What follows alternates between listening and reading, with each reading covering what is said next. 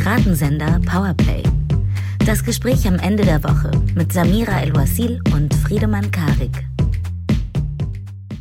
Herzlich willkommen zu einer neuen Episode Piratensender Powerplay. Hallo Samira. Hi Friedemann.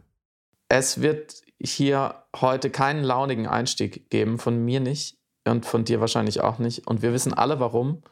Ich würde vorschlagen, lass uns einfach anfangen, ein bisschen zu sortieren, was passiert ist, was noch passieren könnte. Ich finde, immer zusammen nachdenken hilft, ähm, zumindest uns, auch mhm. in den schlimmsten Zeiten.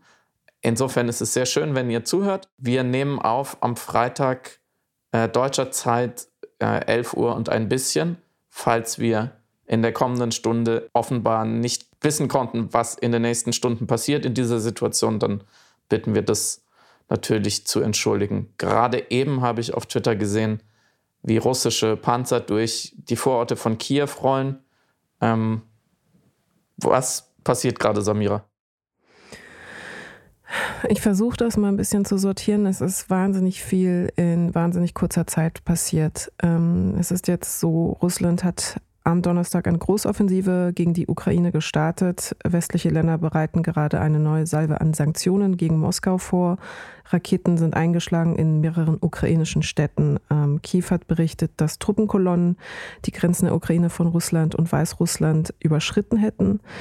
Es sind äh, Soldaten in den Hafenstädten äh, Odessa und Mariupol äh, und im Süden der Ukraine gelandet. Wir haben die Situation, dass äh, sowohl ukrainische Soldaten als auch russische Streitkräfte an der gesamten Grenze zwischen den beiden Ländern sich gegenüberstehen.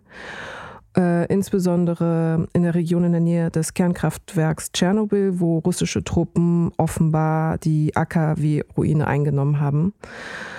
Äh, Zelensky hat eine Generalmobilmachung beantragt, die bedingt, dass alle, wie sagt man, wehrpflichtigen Männer, alle Männer, die äh, rein theoretisch physisch in der Lage sind zu kämpfen, ich glaube zwischen 18 und 60 äh, sich verfügbar machen sollen. Ähm, es gibt auch keine Ausreisemöglichkeiten mehr für diese Männer.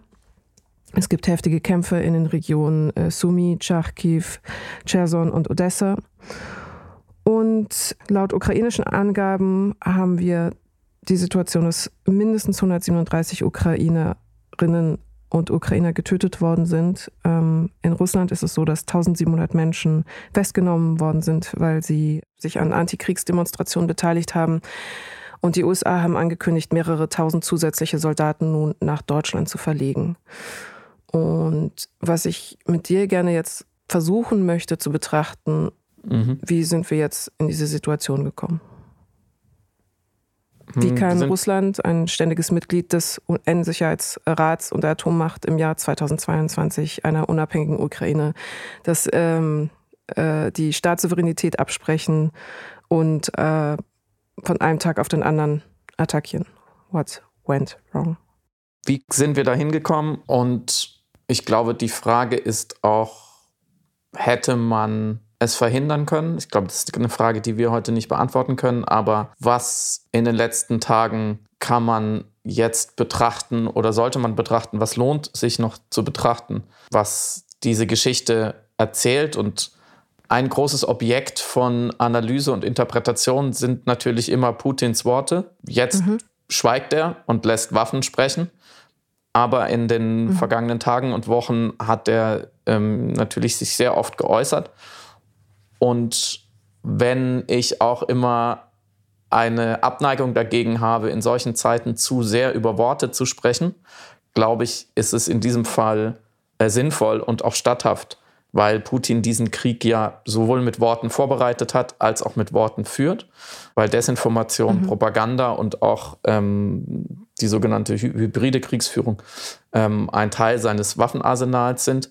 Und ich finde es deswegen auch ein Akt von Protest, vielleicht sogar Widerstand hinsichtlich der Sprache, ganz präzise zu sein.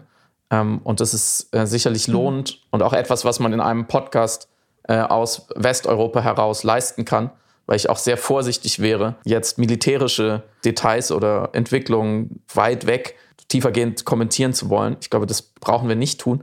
Mhm. Jedenfalls hast du dich ja auch eingehender ähm, mit seiner ähm, ausführlichen, ich will nicht sagen großen Rede beschäftigt, die er diese Woche gehalten mhm. hat und in der er ja sich erklärt hat, kann man sagen, und diesen Krieg erklärt hat, den er kurz danach äh, begonnen hat und die ja für viele BeobachterInnen, die sich lange mit ihm beschäftigen und ähm, die auch in den vergangenen Wochen keiner Illusion erlegen sind, ähm, wie friedlich oder kriegerisch dieser Mensch eingestellt ist, auch für die war auch diese ausführliche Rede nochmal eine neue Stufe der Eskalation seiner ideologischen Kriegsführung.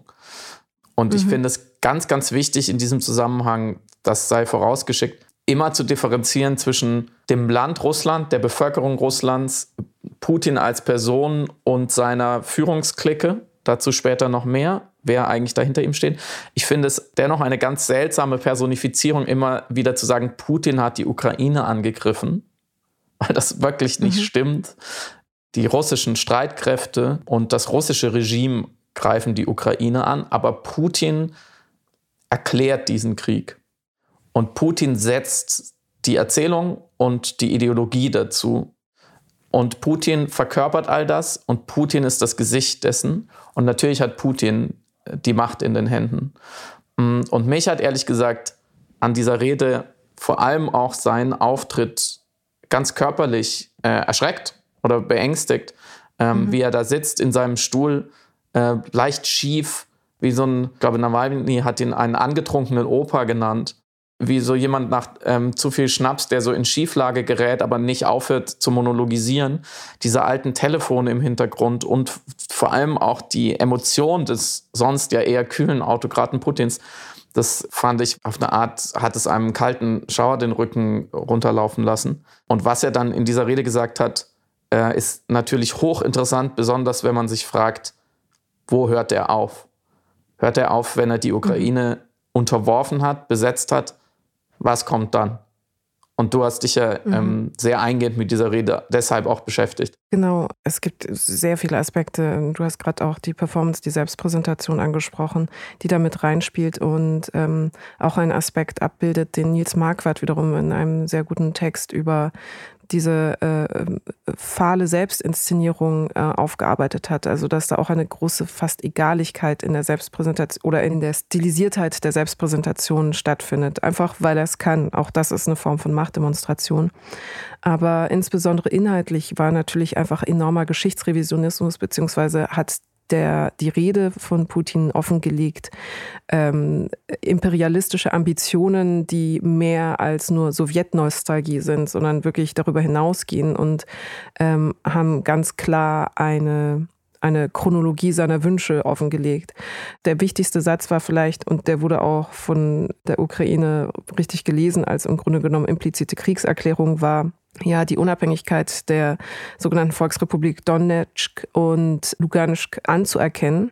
Das sind äh, eben äh, Gebiete in der Ukraine, die zur Ukraine offensichtlich gehören. Äh, und durch die Erklärung der Unabhängigkeit dieser ähm, Gebiete wurde gleichsam auf historischer Ebene die Staatssouveränität der Ukraine in dieser Rede abgesprochen. Und die Rede, man muss das dazu vielleicht kontextualisieren, ist im Grunde genommen eine Stunde nicht direkt hundertprozentiger Geschichtsrevisionismus, sondern ich erzähle die Geschichte Russlands so, wie ich gerne hätte, wie sie war. Und da ist zum Beispiel der Satz emblematisch, die moderne Ukraine wurde von Russland, von Bolschewiken nach der Revolution von 1917 aus dem Nichts erschaffen. Das war ähm, sinngemäß eine Aussage, was natürlich die Staatsgeschichte der Ukraine, die vor dem 19. Jahrhundert davor schon anfängt, komplett negiert und so tut, als sei das im Grunde genommen ein Nebenprodukt der äh, russischen Geschichte. Klammer auf, was bedingt, dass es historisch zwingend logisch ist für ein großrussisches Reich sozusagen, ähm, die Ukraine wieder als nicht selbstständig gewachsenes Land einzugemeinden. Klammer zu. Und das sind natürlich alles, Historiker würden sagen, großrussische Geschichtsrevisionisierungen, die äh, er da ganz klar offengelegt hat. Meine These diesbezüglich war, dass wenn wir uns die verschiedenen Formen Krieg zu führen anschauen. Also du hast gerade schon den hybriden Krieg angesprochen und das ist auch ein Begriff, den wir in Bezug auf Russland angewandt haben, als es zur illegitimen Annexion der Krim kam, dass dort eigentlich von einem hybriden Krieg schon gesprochen worden ist, weil eben nicht nur ein reiner militärischer Einsatz äh, sichtbar war, sondern auch eben Desinformationskampagnen, ähm, Täuschungstaktiken und darauf können wir ja später noch eingehen. Es gibt eben in der russischen Kriegsführung und in der russischen militärischen Kriegsstrategie, die sogenannte Maskirova, was sich übersetzen lässt mit Maskerade oder Täuschung oder Camouflage. Und das ist tatsächlich eine alte russische Kriegstradition, ähm, die schon aufs 14. Jahrhundert zurückgeht und in verschiedenen kriegerischen Auseinandersetzungen zum Einsatz kam. Äh, auch im Zweiten Weltkrieg, wo äh, falsche Panzerarmeen in eine Richtung geschickt worden sind, äh, obwohl dort ähm, gar nicht die Intervention stattfinden sollte und die Deutschen auf eine falsche Fährte gelenkt werden sollten. Also im Grunde genommen geht es immer darum, den Gegner im Unklaren über die eigenen Absichten oder Ziele zu lassen oder wenn man den Gegner darüber in Kenntnis setzt, was vermeintlich die eigenen Absichten und Ziele sind, dass auch das natürlich nur eine Täuschung ist. Also im Grunde genommen geht es immer um eine Uneindeutigkeit, ein Schaffen einer ungenauen Lage, auf die sich dann ein politischer Giga in keiner Form adäquat verhalten kann. Und schlussendlich hatten wir äh, auf der Krim, äh, Stichwort die grünen Männchen, die angeblich eben nicht, äh, die keine Hoheitsabzeichen hatten und die angeblich nicht im russischen Auftrag sich dort aufhielten, aber sich dann plötzlich dort positioniert hatten, genau diese Uneindeutigkeit, die auch bedingt wird oder gesucht wird, eben in dieser Militärtaktik, weil dann natürlich eine internationale Gemeinschaft sich dazu nicht verhalten kann, wenn nicht klar ist, eindeutig klar ist, wer da jetzt wie sich aufstellt und wer da jetzt wie attackiert werden kann, ob auf diplomatischer Ebene oder durch einen Militäreinsatz oder eine Intervention. Und danach hat ja Putin dann eben, äh, ich glaube, fünf Wochen später eingestanden, nach der illegitimen äh, Annexion, dass natürlich diese Männer in seinem Auftrag gehandelt haben und auch das zuzugeben und quasi die ganze Scharade einmal aufzudecken und zu sagen, na klar, was habt ihr denn gedacht? Und schlussendlich auch eine Art informationeller Demütigung der Menschen, die darauf reinfallen mussten, weil sie keine Wahl hatten, weil es eben keine Eindeutigkeit gab, ist natürlich eine Form von Machtdemonstration und Überlegenheitsgeste.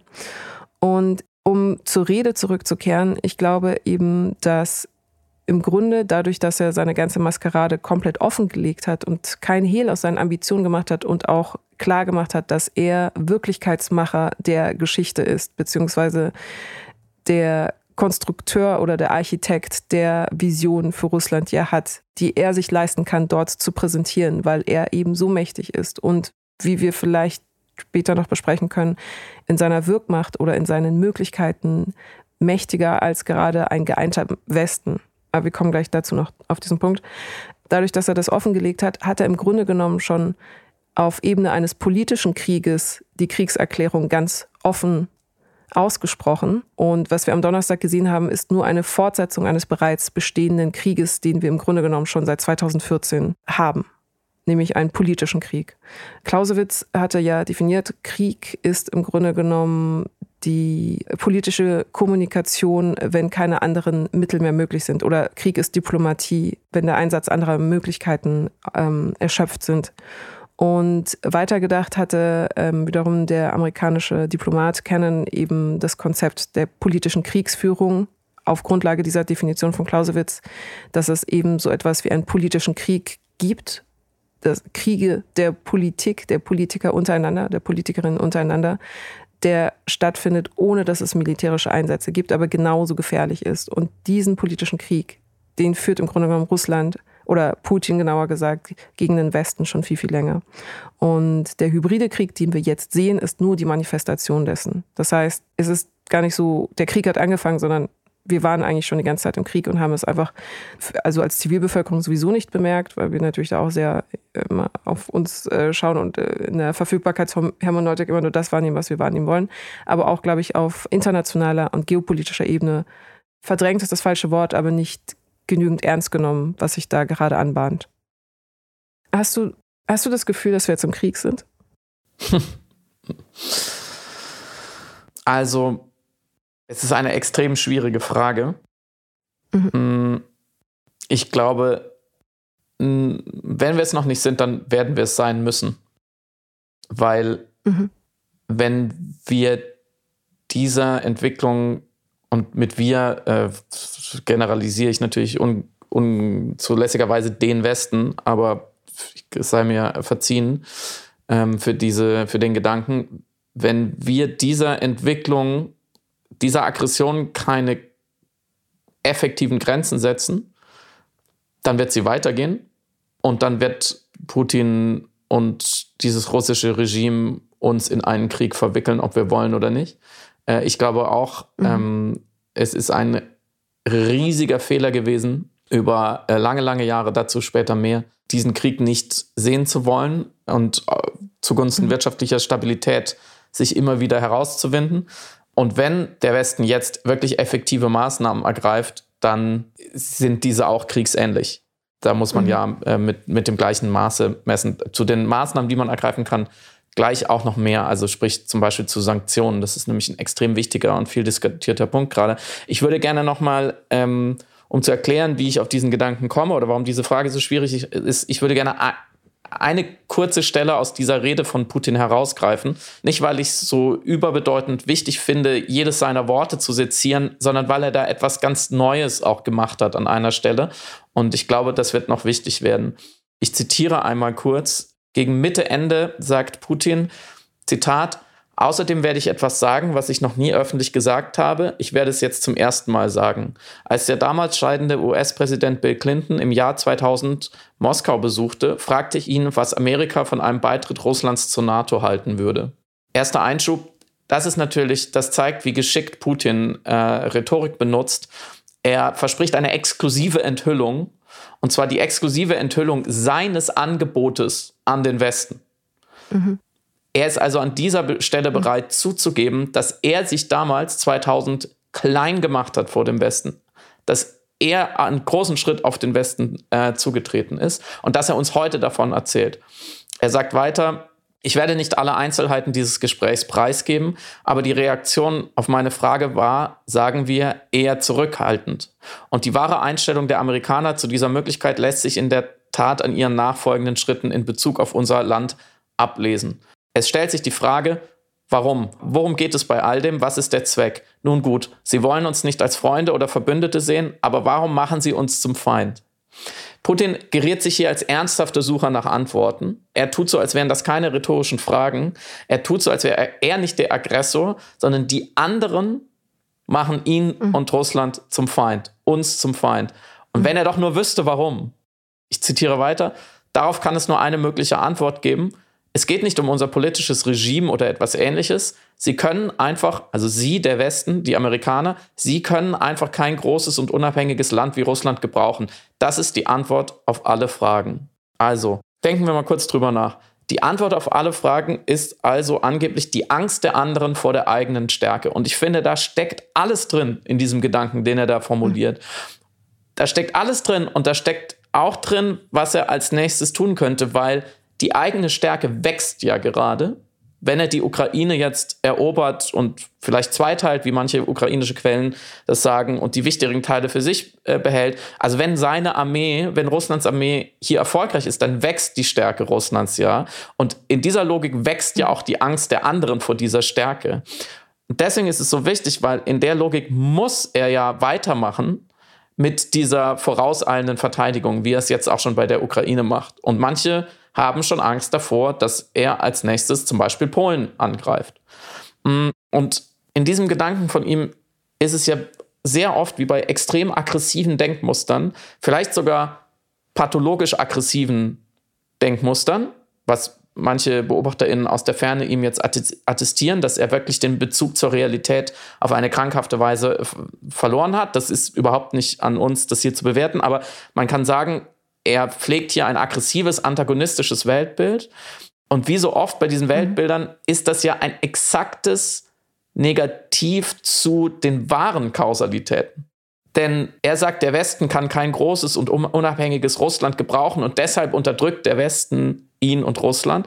In Wahrheit ist es ja genau andersrum. Putins Russland, sein mhm. Regime, kann keine unabhängigen westlich orientierten Staaten ertragen wie die Ukraine. Er hat mhm. riesige Angst vor der Demokratisierung. Der Verlust der Ukraine, nachdem der von ihm gehaltene äh, Diktator dort gestürzt wurde, war ein großer Schlag die sogenannten Maidan, die sogenannte Maidan-Revolution, eben weil Russland nicht so unabhängig und groß ist, wie er behauptet. Wäre Russland so unabhängig und groß, müsste es ja überhaupt gar keine Angst davor haben, was an seinen Grenzen passiert. In seinen Augen, in Wahrheit, ist Russland fragil und abhängig von den Entwicklungen um das Land herum. Sonst würde man sich nicht an der NATO-Osterweiterung stören. Das Baltikum ist in der NATO, so what? Niemals hat ein baltischer Staat versucht, russisches Territorium anzugreifen oder seine Macht auf Russland auszudehnen. Natürlich nicht. Niemals hat die Ukraine das Gleiche versucht. Mhm. Putin sagt weiter, ihr einziges Ziel, also das des Westens, ist es, die Entwicklung Russlands aufzuhalten. Und das werden sie auch weiterhin tun, auch ohne formellen Vorwand, weil es uns gibt und wir niemals unsere Souveränität, unsere nationalen Interessen oder unsere Werte in Frage stellen werden. Und ich finde, in diesen wenigen Worten steckt eine immense Gefahr und das Potenzial für weitere Kriege, weil es uns gibt. Das ist die ultimative Selbstviktimisierung. Die anderen sind so aggressiv, nicht weil wir, also Russland, etwas tun, oder gar etwas Falsches tun, wie einen Krieg anfangen, sondern schlichtweg, weil es uns gibt. Und in dieser mhm. Logik muss natürlich Putins Russland sich die ganze Zeit aktiv verteidigen, weil wenn es aufhört, wird es allein, weil es existiert, angegriffen von seinen Feinden. Und in diesem Fall jagen einem diese Worte einen Schrecken ein, weil wenn er das wirklich glaubt und seine Clique, die mächtigen Menschen, die ihn stützen, das auch glauben bzw. glauben müssen und von ihm vor laufenden Kameras dazu gezwungen werden, ihren Eid darauf abzulegen und mitzumachen bei dieser Ideologie und ja auch die zumindest in Umfragen immer wieder die Mehrheit der Bevölkerung ihn zumindest unterstützt, wenn sie vielleicht auch nicht bis in aller Verästelung an diese Ideologie glauben, aber sich auf jeden Fall nicht dagegen wehren, dann gibt es kein Ende dieser Aggression. Mhm. In dieser Logik darf Putin, darf dieses Regime eigentlich nicht aufhören. Und dann ist die Frage, wie weit kann es treiben, bis er aus anderen Gründen gestoppt wird. Mhm, mh. Das Gefährliche ist genau das, die Selbsterzählung, die du hier aufmachst, aber verquickt mit einem wirkmächtigen Hebel des Drucks, den äh, Putin ja ausüben kann auf den sogenannten Westen. Also militärstrategisch wird das hier als Asymmetrie des Einsatzes bezeichnet, was wir gerade in der Ukraine als Situation haben. Das Schicksal der Ukraine ist zwar für Moskau äh, oder für Putin insbesondere wichtiger als für den Westen. Dementsprechend ist Putin auch bereit, mehr Risiken einzugehen als jede andere Seite. Oder anders ausgedrückt, er weiß, dass im Westen keiner für die Ukraine im Krieg sterben würde. So, und das in Kombination mit dieser Selbstviktimisierung, die du gerade beschrieben hast, oder mit einer Selbstpräsentation als unumgängliche Architektur innerhalb der europäischen geopolitischen Situation macht ja jetzt die Sicherheitslage so gefährlich, macht ja überhaupt diese Eskalation so möglich und macht auch den Westen ein bisschen ohnmächtig ist das falsche Wort, weil es gibt ja die Möglichkeiten, aber mh, mm, überfordert wirkend. Ja. Wie verhält man sich adäquat zu Kombination aus dieser Erzählung und jemanden, der weiß, dass es auf der anderen Seite, also auf der westlichen Seite, nicht dieselbe Entschlossenheit auf allen Ebenen geben wird oder könnte oder sollte wie auf russischer Seite beziehungsweise auf der Seite von Putin. Du gibst mir das perfekte Stichwort, anderthalb Gedanken zu den jetzt diskutierten Sanktionen zu versuchen. Mhm mit vorausgeschickt, dass meine Kompetenz dort begrenzt ist. Ich versuche nur schlaue Leute, die sich seit langem, langem, langem damit beschäftigen, WissenschaftlerInnen, ÖkonomInnen, PolitikwissenschaftlerInnen, ähm, adäquat zu zitieren, weil mir tatsächlich übel aufstößt an manchen Stellen, wie einige jetzt über Nacht umgeschulte SanktionsexpertInnen empörte Threads auf Twitter absetzen und dafür tausende Likes bekommen. Das ist, finde ich, ein sehr gutes Beispiel für die Nachteile von Twitter. Ähm, es ist, es mhm. gibt diese Empörungsspitzen und ich kann das auch verstehen und ähm, ich, ich sage auch nicht, dass es richtig ist, von Olaf Scholz den Ausschuss von Russland aus SWIFT gerade zu blockieren. Ich weiß es nicht und ich würde mir manchmal wünschen, dass mehr Leute auch sagen, es fühlt sich für mich sehr falsch an, aber ich weiß es nicht. Meinung ist etwas anderes als Wissen und, und eine Eingebung in einem Moment ist keine Expertise und etwas so Komplexes wie globale Finanzsysteme sind nicht auf Knopfdruck umprogrammierbar. Russland raus funktioniert an manchen Stellen und an manchen Stellen nicht, wie bei einem internationalen Finanz- und Handelssystem ist es nicht so einfach. Und da geht es natürlich um wirtschaftliche Interessen des Wissens. Da geht es auch um viel, viel, viele, viele, viele andere Dinge und Nebenwirkungen, die seit Jahren und Jahrzehnten sehr intensiv diskutiert werden und wo es auch zum Beispiel in der wissenschaftlichen Community keine so ganz eindeutigen Meinungen gibt.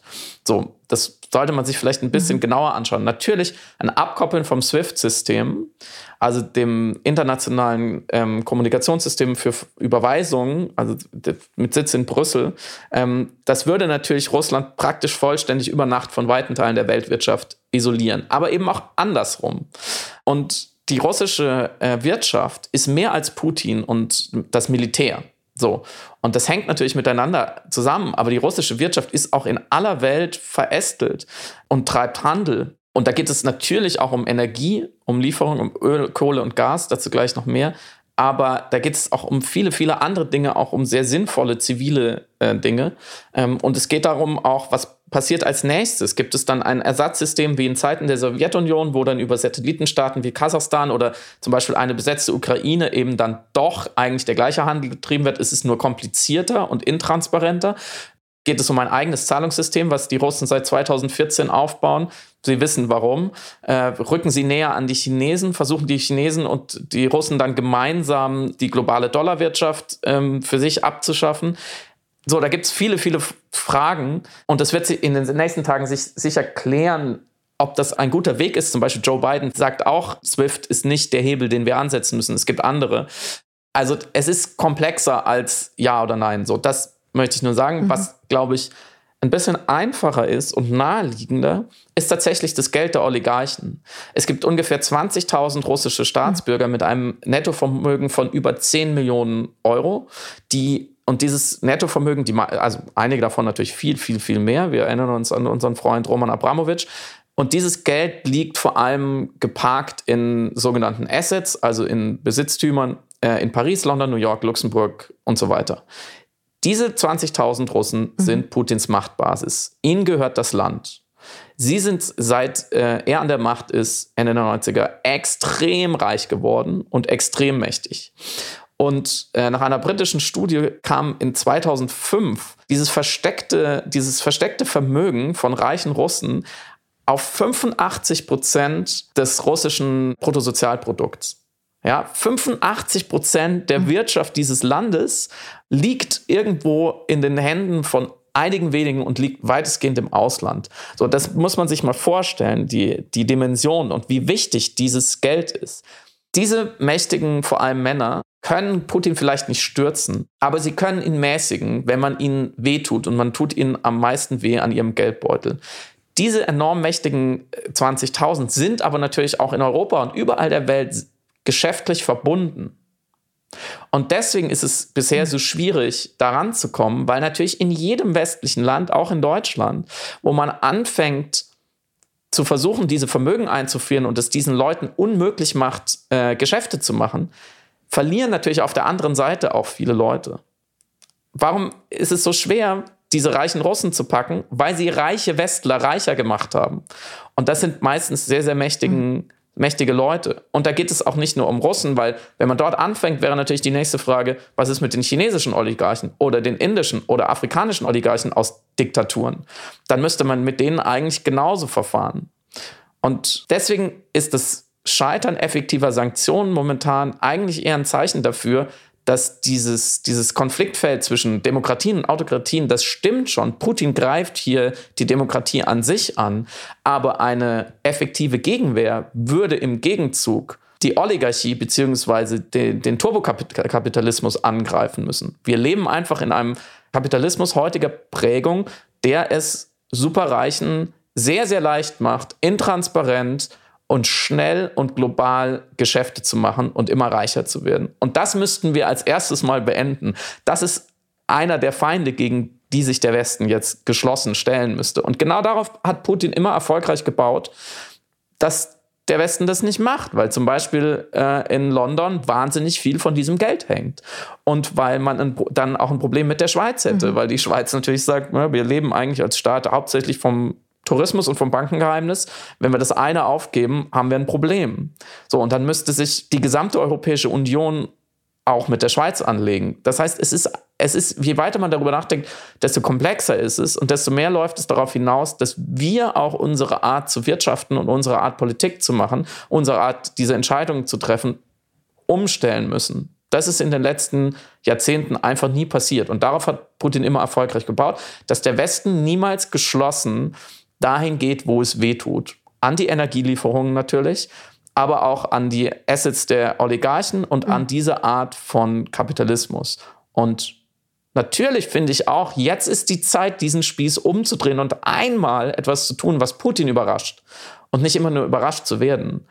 Aber es wird verdammt schwer und es ist eine ganz andere Frage, ob man eine bestimmte Sanktion jetzt durchführt oder ob man grundsätzlich darüber nachdenkt, wie sehr wir dieses autokratische Regime und viele autokratische Regimes in der Welt eben auch stützen und finanzieren. Mhm. Das wird nicht so einfach. Mhm.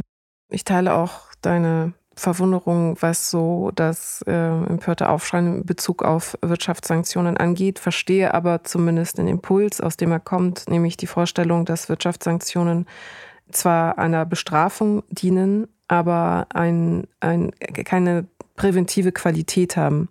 Und da würde natürlich dann zu 100 Prozent äh, deine Argumentation einspeisen, zu sagen, wir müssen sowieso wirtschaftlich-ökonomische Unabhängigkeiten hinkriegen, die nicht so eine Verschränkung zwischen Machthabenden und Geldhabenden bedingt auf internationaler Ebene, weshalb dann die Handlungsmöglichkeiten eben eingeschränkt werden, so wie du es gerade beschrieben hast.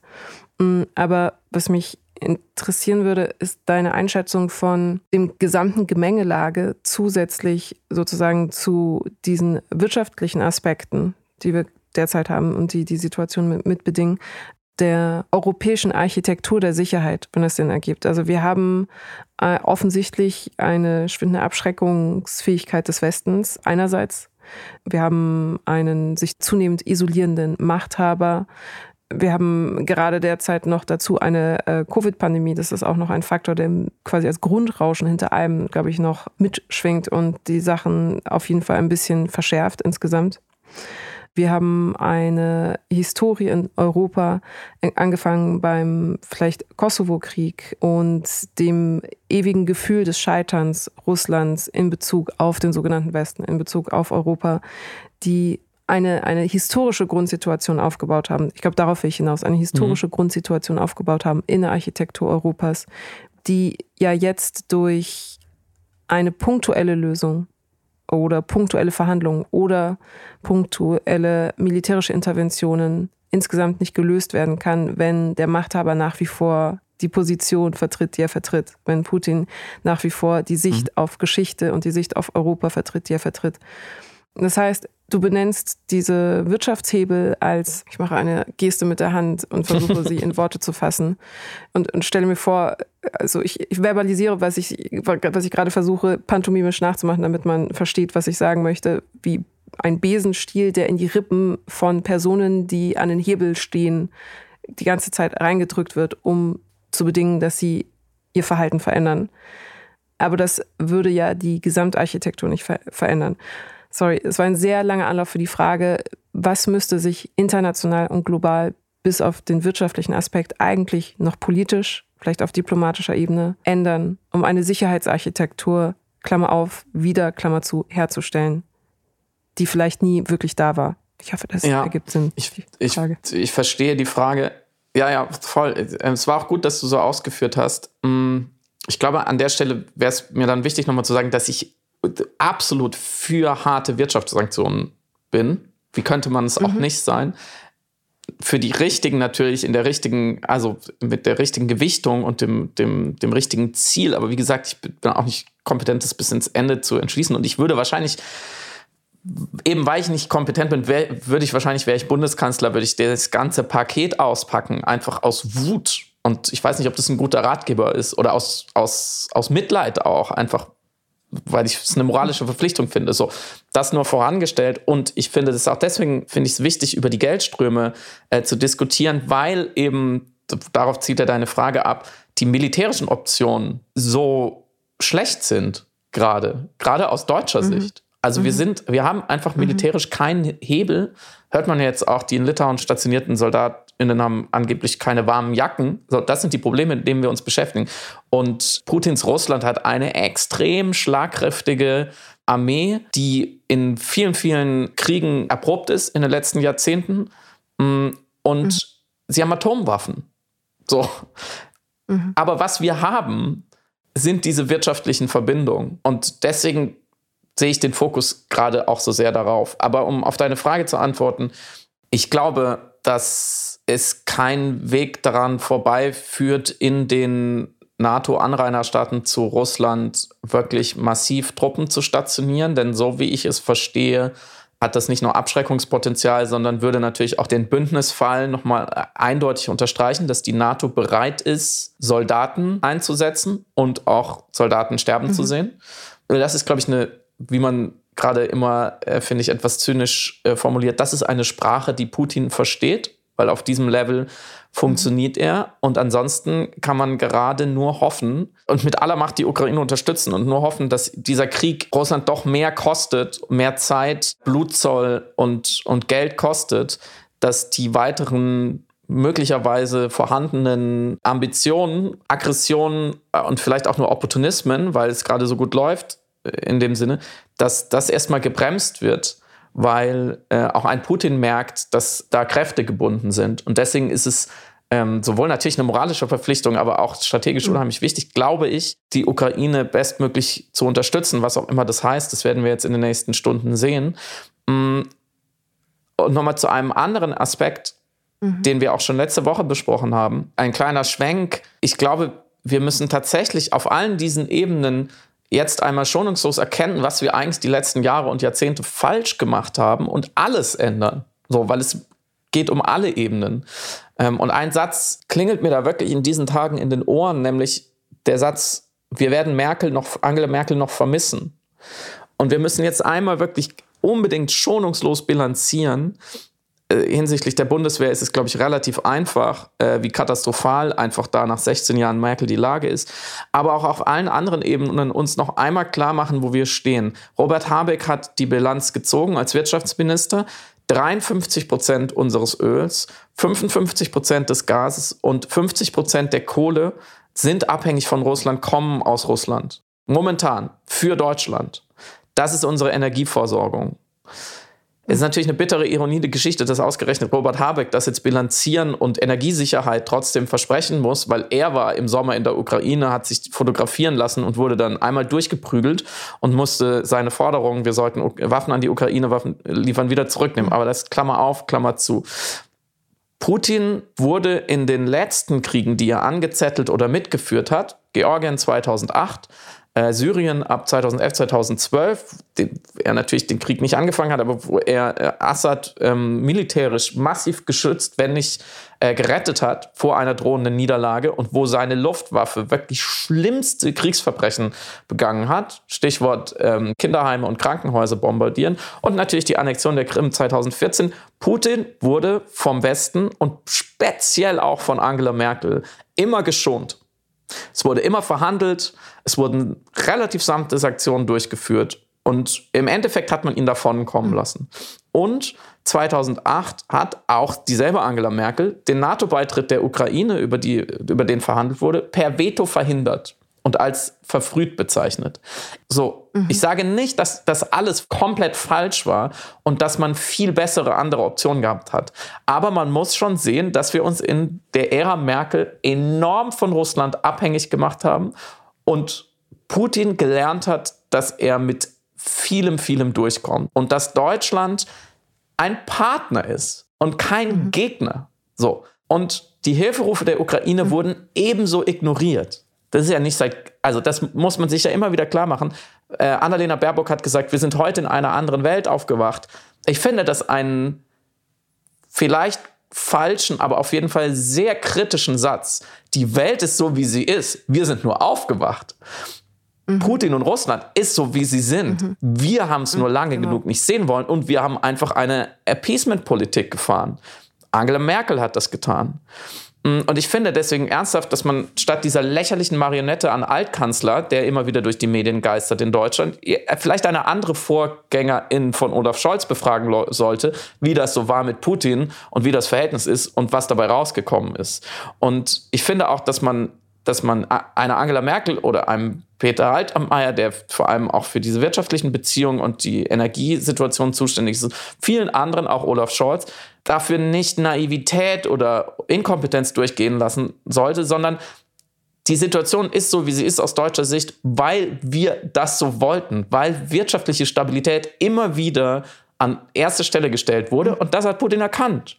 Das hat Putin sehr schlau erkannt. Deswegen Nord Stream 1 und Nord Stream 2. Und so, um jetzt nochmal kurz zu deiner Frage zurückzukommen. Es muss insgesamt, und zwar nicht nur militärisch und diplomatisch und geopolitisch, sondern vor allem auch wirtschaftlich und, wenn man so sagen kann, intellektuell und auch ideologisch in Deutschland ein Umdenken stattfinden und eine Verabredung auf allen Ebenen, sich von diesem Russland abzuwenden. Und das findet auf so viel mehr Ebenen statt als Bundeswehrsoldaten in Litauen. Und das wird auch noch ganz andere Konflikte ergeben in unserem Land zwischen verschiedenen Fraktionen, zwischen zum Beispiel, na, ganz einfach gesagt, denen, die mit Russland Geld verdienen und denen, die eher mit Amerika Geld verdienen.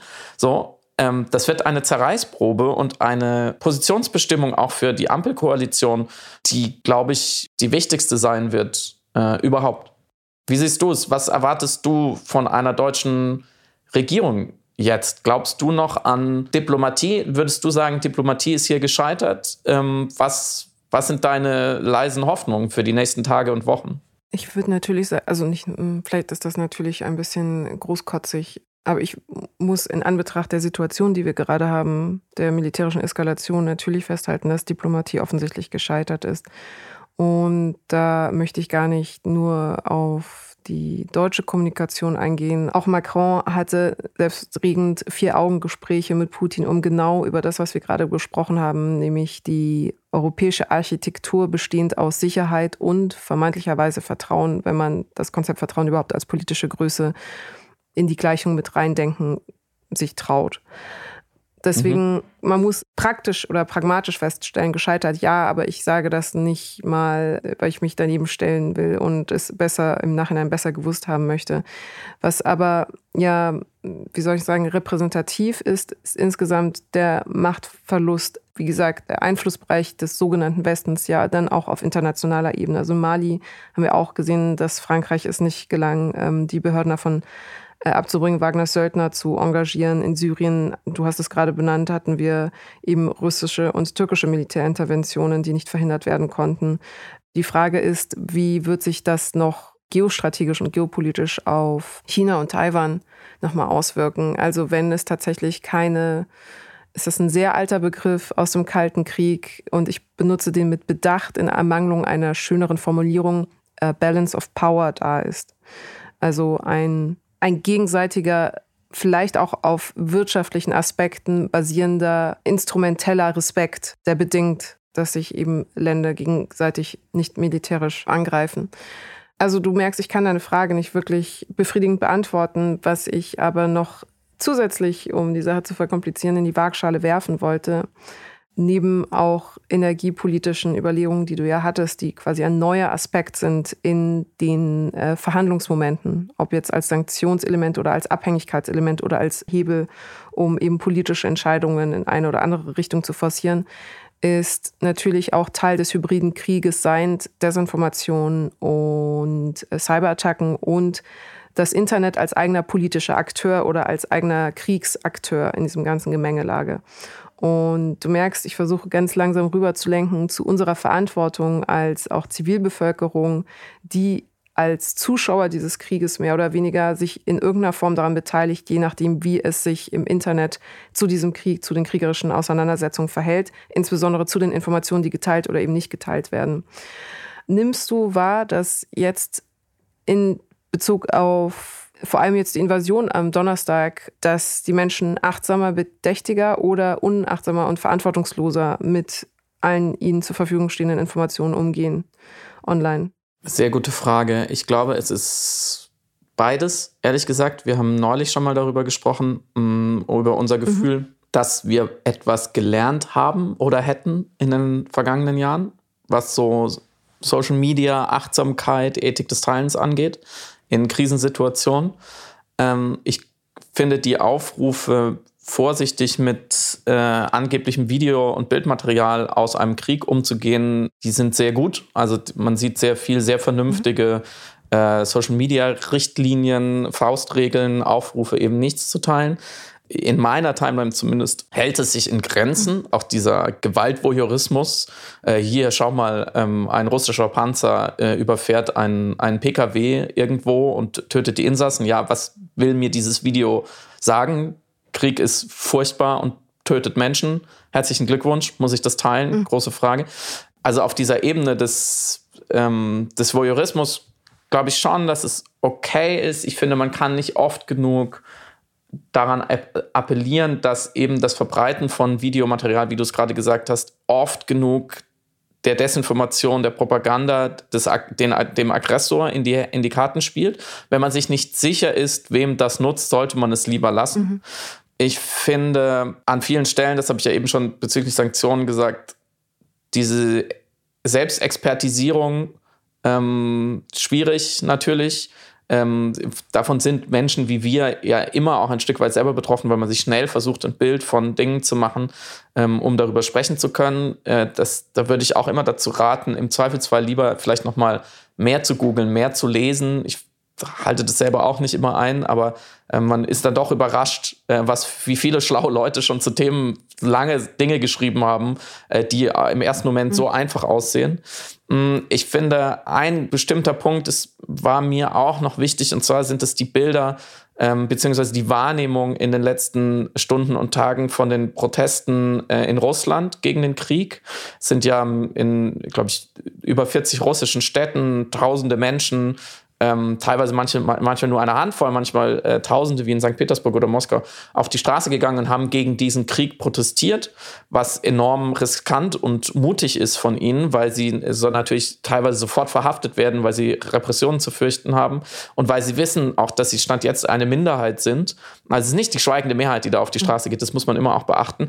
Da würde ich appellieren, diese Bilder auch nicht überzubewerten. Nicht, weil ich es nicht unfassbar mutig und, und schön finde auf einer Art, dass Menschen ähm, eben Leib und Leben riskieren, um in so einem Moment auch ein Zeichen zu setzen. Und natürlich finde ich auch wichtig, diese Bilder ein Stück weit zu verbreiten und als Zeichen der Hoffnung zu deuten ähm, und zu amplifizieren. Und ich finde auch, dass der Westen alles tun sollte, um diese Protestbewegung, um die Opposition natürlich in, intern gegen Putin zu stärken. Nur das Problem ist an dieser Stelle, dass die Erwartung von uns jetzt, weil in einer russischen Stadt jetzt ein, ein paar Leute äh, aufgestanden sind ähm, und protestieren, dass jetzt mhm. Von innen Russland revolutioniert wird, den Zahn würde ich uns gerne früh ziehen, weil das ist mehr Projektion unserer, unserer Hilflosigkeit, unserer Hoffnung und auch unseres Verständnisses von Demokratie und Protest als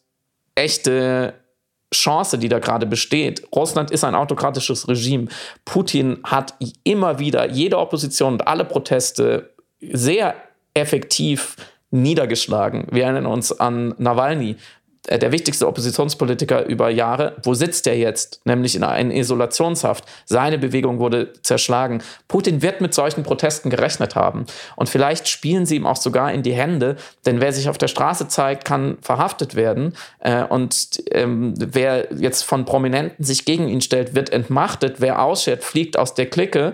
Und die Wirkungslosigkeit der Proteste wird den Rest deprimieren, weil sie natürlich merken, dieser Krieg ist ungerechtfertigt und brutal und er geht gegen die Ukraine, mit der ja Dutzende Millionen äh, Russen und Russinnen auch Verbindungen haben, Verwandte dort haben, Freunde dort haben, äh, wirtschaftliche Beziehungen haben. Und diese zivilgesellschaftliche Ohnmacht gegen angesichts dieses ungerechtfertigten Kriegs wird unter Umständen die Protestbewegung ähm, eher erschweren. Und ich glaube, da muss man jetzt ähm, sehr, sehr vorsichtig sein, weil das natürlich auch eine Verantwortungsübertragung ist. Wir im Westen haben enorme Fehler gemacht, die es begünstigt haben und Putin ermöglicht haben, an manchen Stellen so weit zu gehen. Wir sollten diese Fehler korrigieren. Wir sollten nicht vom russischen, von der russischen Bevölkerung erwarten, dass sie diese Fehler korrigiert. Ich finde, das ist uns nicht gestattet. Wie siehst du es? Hast du das Gefühl, der Informationskrieg wird gerade auch gewonnen von Russland?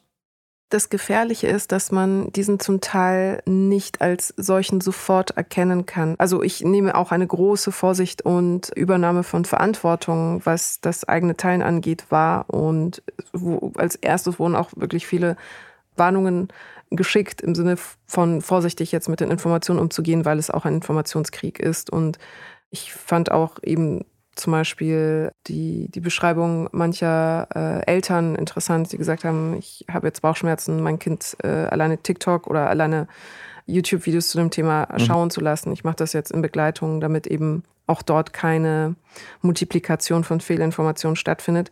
Dennoch ist natürlich militärstrategisch auf dem Bereich von Cyberattacken bewanderte Regierungen und sind in der Lage, mit Fehlinformationen Bereiche zu fluten, die wir einfach als solche auch nicht wahrnehmen. Einfach in der schieren Masse, sagen wir so. Meine Aussage bezieht sich darauf, dass ich nicht glaube, dass qualitativ die Menschen da nicht aufmerksam genug sind, sondern dass die reine Quantität das manchmal kompensieren kann, leider negativ kompensieren kann.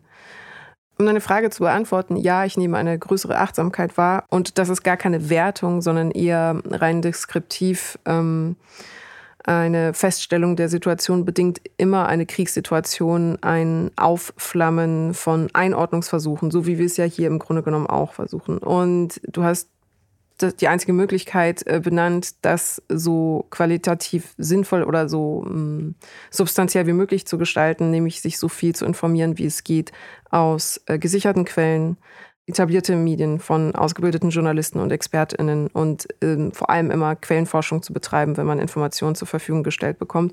Und an dieser Stelle äh, erlaube ich mir, den Decoder-Blog zu empfehlen, der sehr viel, sehr gute osteuropäische Berichterstattung zur Verfügung stellt, Einordnungen und wirklich auf eine multimediale Ebene, multimediale Art und Weise. Also wirklich jedes einzelne Wort, jeder Begriff ist nochmal mit einem enzyklopädischen Beitrag erklärt und verlinkt. Ähm, es gibt ein enormes Videoarchiv und Textarchiv und äh, übersetzte Artikel.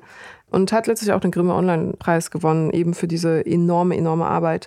Äh, den würde ich gerne mhm. empfehlen, weil dort davon auszugehen ist, dass man vielleicht am umfassendsten und am am besten gebündelt die Informationen bekommt, inklusive eben ihrer Provenienz und äh, der Quellen, die sie genutzt haben.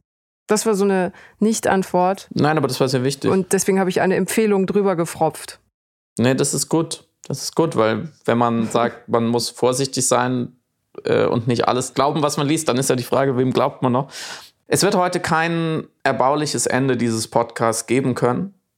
Das tut uns leid, aber das ist, glaube ich, nicht wirklich möglich aber vielleicht kann es einen Gedanken geben, der durch die nächste Woche hilft und den wir nächste Woche aufgreifen können. Ich glaube nämlich tatsächlich, dass Putin und sein Regime hier einen großen Fehler machen, auch für sich selbst. Ich finde, es ist in diesen Tagen, da ukrainische äh, Menschen sterben bei einem Angriffskrieg, nicht wirklich sinnvoll und gestattet, darüber zu philosophieren äh, vom sicheren Schreibtisch aus, warum wir vielleicht auch den Beginn vom Ende des Wladimir Putins sehen. Mhm. Ich würde gerne nächste Woche darüber nachdenken, was als nächstes kommt. Heute lieber nicht. Heute will ich nur hoffen, dass möglichst wenig Menschen sterben und daran erinnern, wie die US-amerikanische Politikerin Janet Ranking gesagt hat, man kann einen Krieg genauso wenig gewinnen wie ein Erdbeben. Man kann ihn verlieren und man kann Menschen verlieren, aber man kann ihn nicht gewinnen. Und vielleicht ist das so etwas wie ein schwacher Trost auf eine Art. Das ist ein gutes Schlusswort. Damit ein gutes Wochenende euch allen. Bis nächste Woche. Tschüss.